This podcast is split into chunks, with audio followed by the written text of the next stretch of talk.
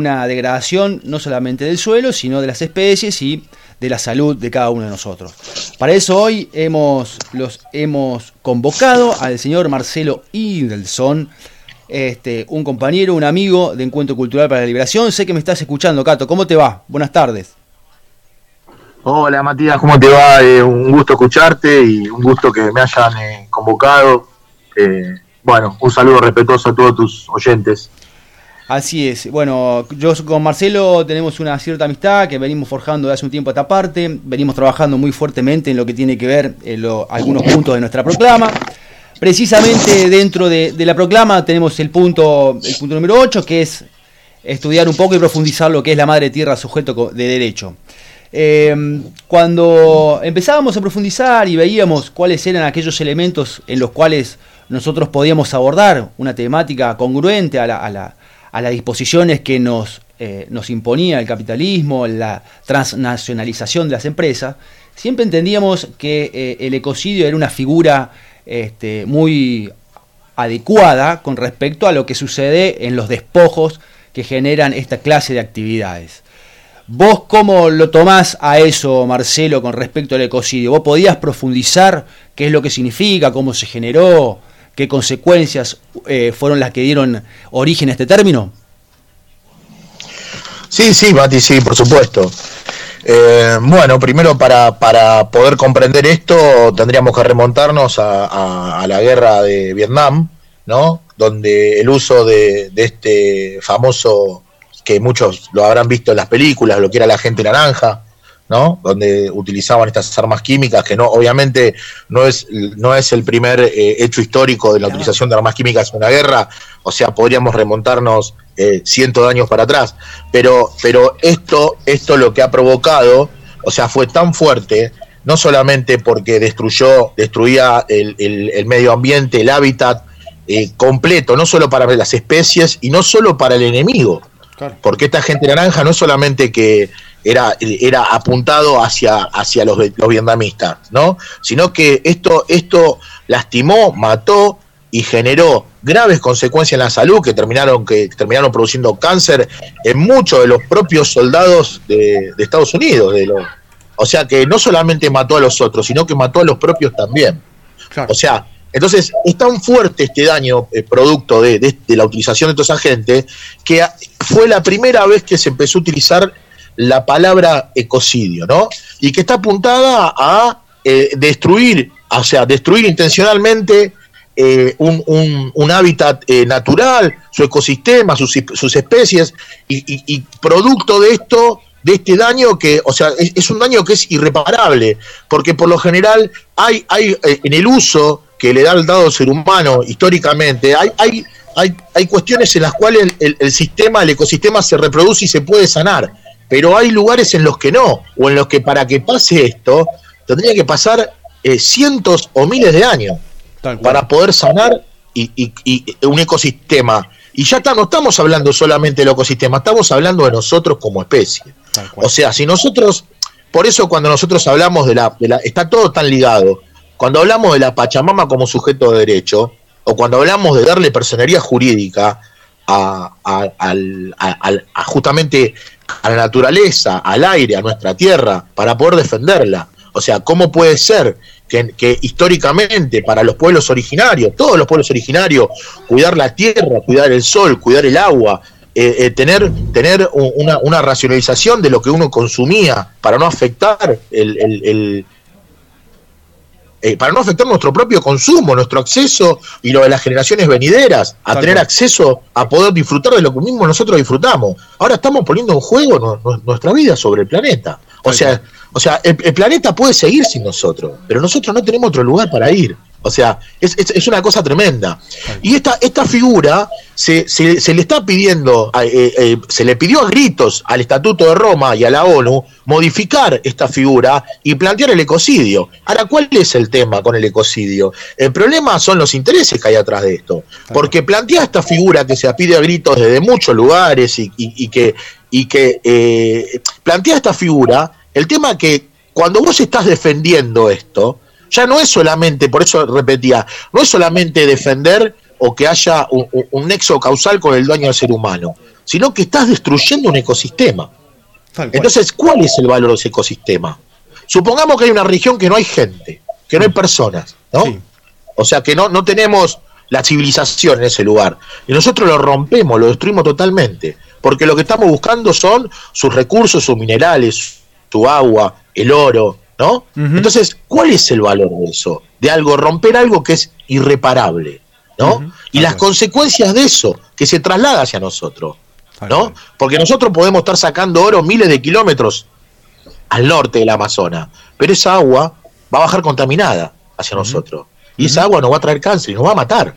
Tal cual. Entonces, plantear, plantear la figura del ecocidio, por eso que se pide a gritos. De hecho, hay algo muy interesante que ha sucedido eh, en el Tribunal de la Haya en Holanda, que es, eh, se hizo un, tribunal extraordinario que se conoce como el Tribunal de Opinión, donde se hizo un, donde se hizo un juicio a Monsanto se hizo el juicio a Monsanto y fíjate qué, impresionante esto, que acá en esto participó, por ejemplo, o sea, jueces de, nivel internacional, y entre eso tenemos, eh, tenemos una jurista argentina. Eh, Mira qué bien. Que yo tengo, tenía el nombre, ahora no recuerdo el nombre, pero es, es, una, es una, una, una mujer que participa en, en, cuestiones de derechos humanos, que está en Mendoza, y que han participado jueces porque esta, esta opinión que se hace, este tribunal de opinión, lo que hace es utilizar los métodos científicos judiciales para poder llegar a determinar una opinión. Y fue condenado Monsanto por crímenes de lesa humanidad, por crímenes contra el medio ambiente y por la figura de ecocidio. Ahora, esto, claro, esto no es vinculante. Pero ¿qué es lo que pasa? Que para llegar a esta, esta sentencia, utilizaron el mismo sistema, que utilizan el mismo instrumento, la misma estructura judicial. De hecho, se le invitó a Monsanto a participar y Monsanto se negó. No quiso participar de esto. Y esto, dentro de la sentencia que hay, se le pidió a la ONU que por favor involucre esta, esta figura, cree esta figura y la lleve al Estatuto de Roma. Ahora, ¿qué es lo que implica llevar el ecocidio como figura penal a los tribunales internacionales? ¿Contra quién es el ecocidio?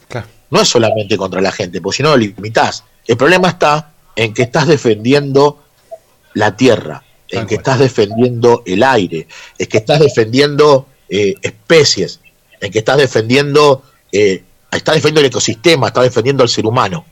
Entonces, poner esta figura implica un freno total, total, a un modelo extractivista capitalista que es el que está destruyendo nuestro sistema.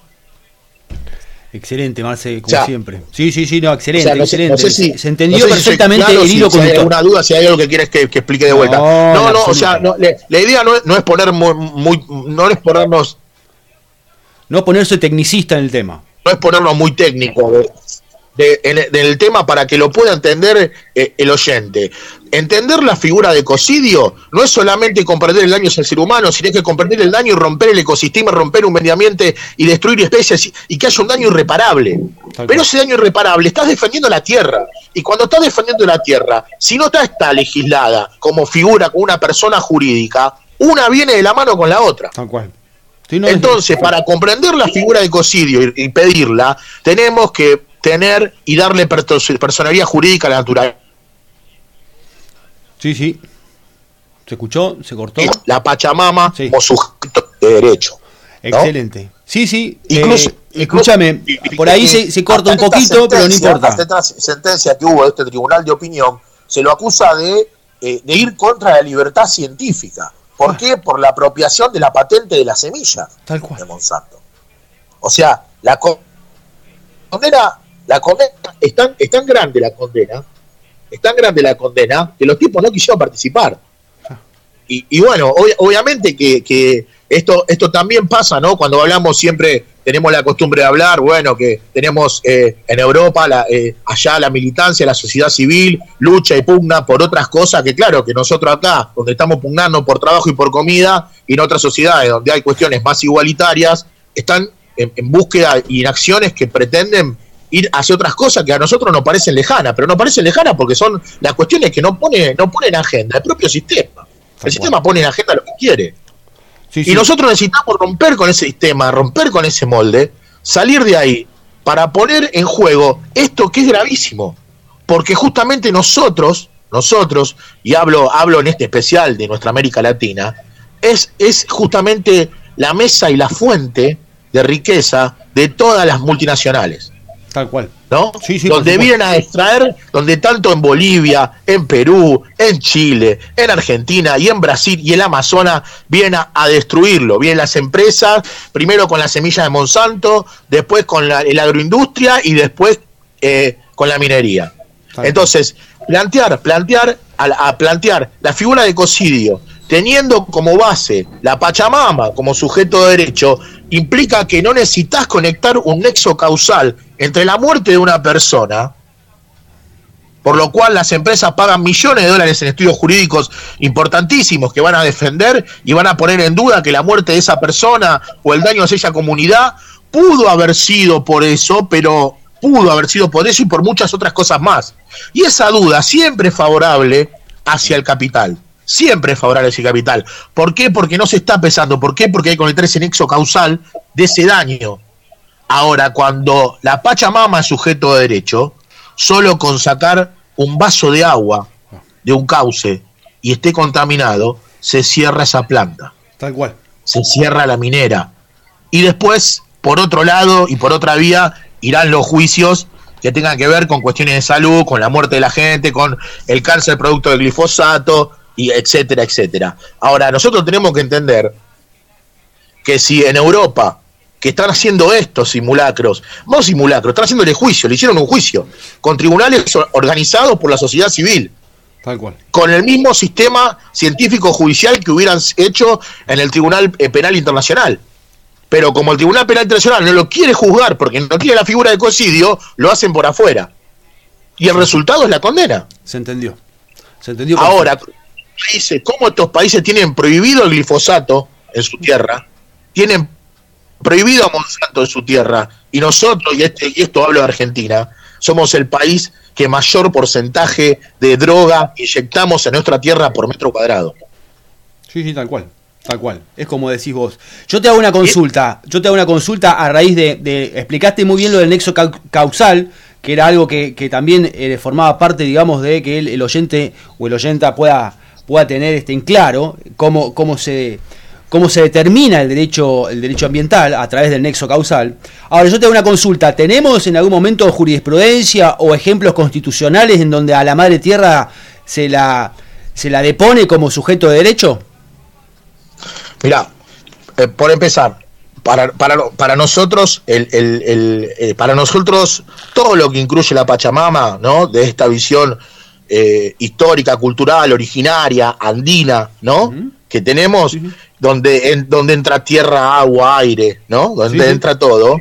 No, no hay, o sea, no hay una figura así. Nosotros no la tenemos. De hecho, de hecho, por eso estamos trabajando desde este espacio de Encuentro Cultural para la Liberación y seguramente que hay muchas organizaciones más que también lo están pensando, porque acá no se trata de que hay un iluminado, sino que se trata de empujar desde todos lados, desde donde cada uno pueda aportar para ir con esto, eh, eh, eh, llevar esto hacia adelante, ¿no? Y, y en algún momento poder llevarlo como proyecto de ley. Ahora, ¿cuál es el problema en Argentina? Argentina está adherido a todos los pactos que hay internacionales, a todos, eh, a todos. O sea, la legislación, si uno la lee, es muy buena. Hay un Consejo Federal y Ambiental, hay una ley ambiental que se debe cumplir, pero ¿cuál es el problema con el Consejo Federal? O sea, las provincias, tenemos que recordar, y podemos poner un poquitito técnicos, que la, eh, los recursos los recursos naturales de la provincia son parte de la, de la soberanía no delegada por la Constitución. Por lo tanto, las provincias son las dueñas de sus recursos y exigen y hacen y accionan en lo conveniente a ello. Por ejemplo, en el dique de Hacha, en el dique del viento, en San Juan, elevaron el consumo, elevaron lo que la OMS define como cantidad de mercurio y de cianuro que pueda haber por milímetro cúbico de agua para consumo humano. ¿Qué, hizo, qué hicieron en, San Juan? Elevaron ese consumo para no tener que cerrar la barrica. O sea, imagínate, si la provincia, si la provincia acciona de esa manera, imagínate cuál fue, cuál es el, sentido que, los gobernantes le dan a, poder eh, a poder ponerse en regla con la legislación vigente y con toda y con todas las ordenanzas que hay. O sea, no, no, no les dan, no les interesa mientras no le toquen su, su caja, no les interesa. O sea, todo bien mientras no le toque la caja. ¿Cómo rompemos con esto? Rompemos con la Pachamama como sujeto de derecho, porque entramos transversalmente, cruzamos su soberanía. Eh, entonces, y los podemos condenar y podemos obligar al cierre de su planta.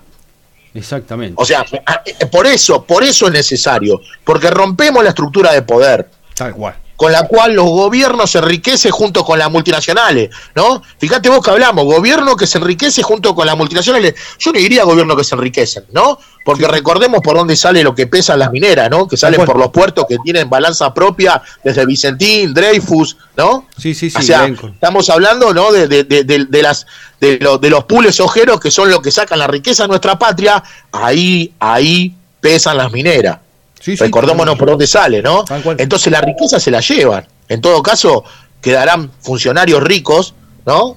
Funcionarios ricos porque la plata, o sea, la plata no va al pueblo, pero tampoco queremos que nos corran con ese discurso, porque si permitimos que nos corran con ese discurso, estamos planteando en todo, todo caso que destruir la naturaleza, destruir nuestro derecho a vivir, destruir nuestro derecho a poder tener lo mismo que tuvieron nuestros hijos y acceso al consumo y una vida digna junto con la naturaleza, eso tiene un precio. Si nosotros entramos a discusión, le estamos poniendo precio, porque no van a decir que es la única manera de repartir riqueza. Y por eso todo esto está en conjunto, ¿no? Yo siempre hablo del, hablo de la, del ejemplo, del ejemplo de, de, San Juan, ¿no? Cuando uno ve los ferrocarriles fantasma, ¿no? Con los fardos rodando, y donde uno sabe que la gente está obligada a morirse trabajando en la mina. Exactamente. Porque no hay fuente de trabajo. ¿Por qué? Porque rompieron los ferrocarriles. Tal cual. Sí, sí, es así. Entonces, entonces hay un montón de cosas que vienen atadas. Hay que, hay que tener una comprensión social también de lo que le pasa a la gente que vive en estos lugares. Pero nosotros, fundamental, fundamentalmente, más allá de esta comprensión, necesitamos llevar a la Pachamama como sujeto de derecho. Necesitamos darle personería jurídica a la naturaleza necesitamos de una vez por todas cambiar una visión que hay del derecho ambiental que es totalmente antropocéntrica pensando que gira alrededor de nosotros y no que nosotros somos los que giramos alrededor de ella. Sin planeta, sin agua, sin agua limpia, sin aire limpio, no podemos vivir, no lo podemos desarrollar y no va a haber futuro para nuestros hijos. y parece que fuera algo que va a pasar dentro de mil años. No, no, no. no, no, Están por extinguir los elefantes. O sea, no sé cuánto nos va a quedar a nosotros si no cambiamos este modelo de consumo, si no cambiamos este modelo extractivista, si no cambiamos y no combatimos este modelo capitalista y no vamos cambiando, esto no, esto no implica decir, bueno, estos locos de qué hablan, quieren la revolución.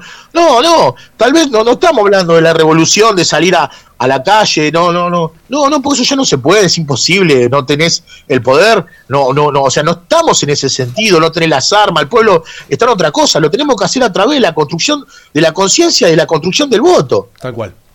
Y tenemos que cambiar desde ese lugar, porque es, el único arma que tenemos como pueblo.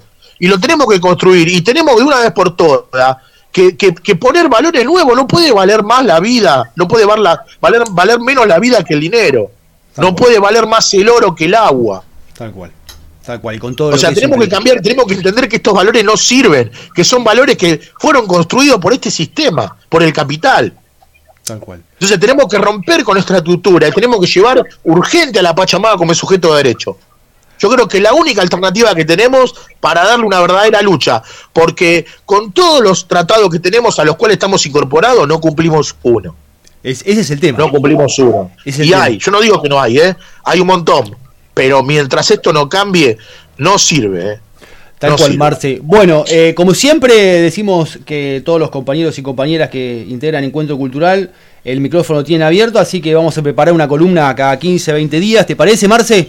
Así, así vamos, vamos, vamos profundizando. Perdonen, si, si, si un poco pero es que es así, ¿viste, cómo es, si ¿no? sintiera el dolor que siento por las cosas que veo, pero eh, no, estaríamos intentando cambiar este mundo, ¿no? Exactamente. Así que, Marce, muchísimas gracias por estos minutos. Este, fue un placer, como siempre, escucharte. Este, siempre, siempre yo te voy a decir lo mismo, o sea, esa vehemencia se, se traduce en fuego soberano.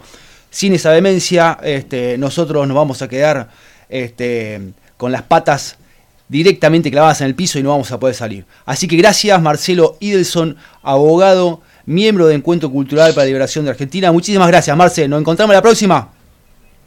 Abrazo grande Matías, saludo a todos los oyentes. Gracias Marce. Vamos con un tema y después volvemos y cerramos. Gus.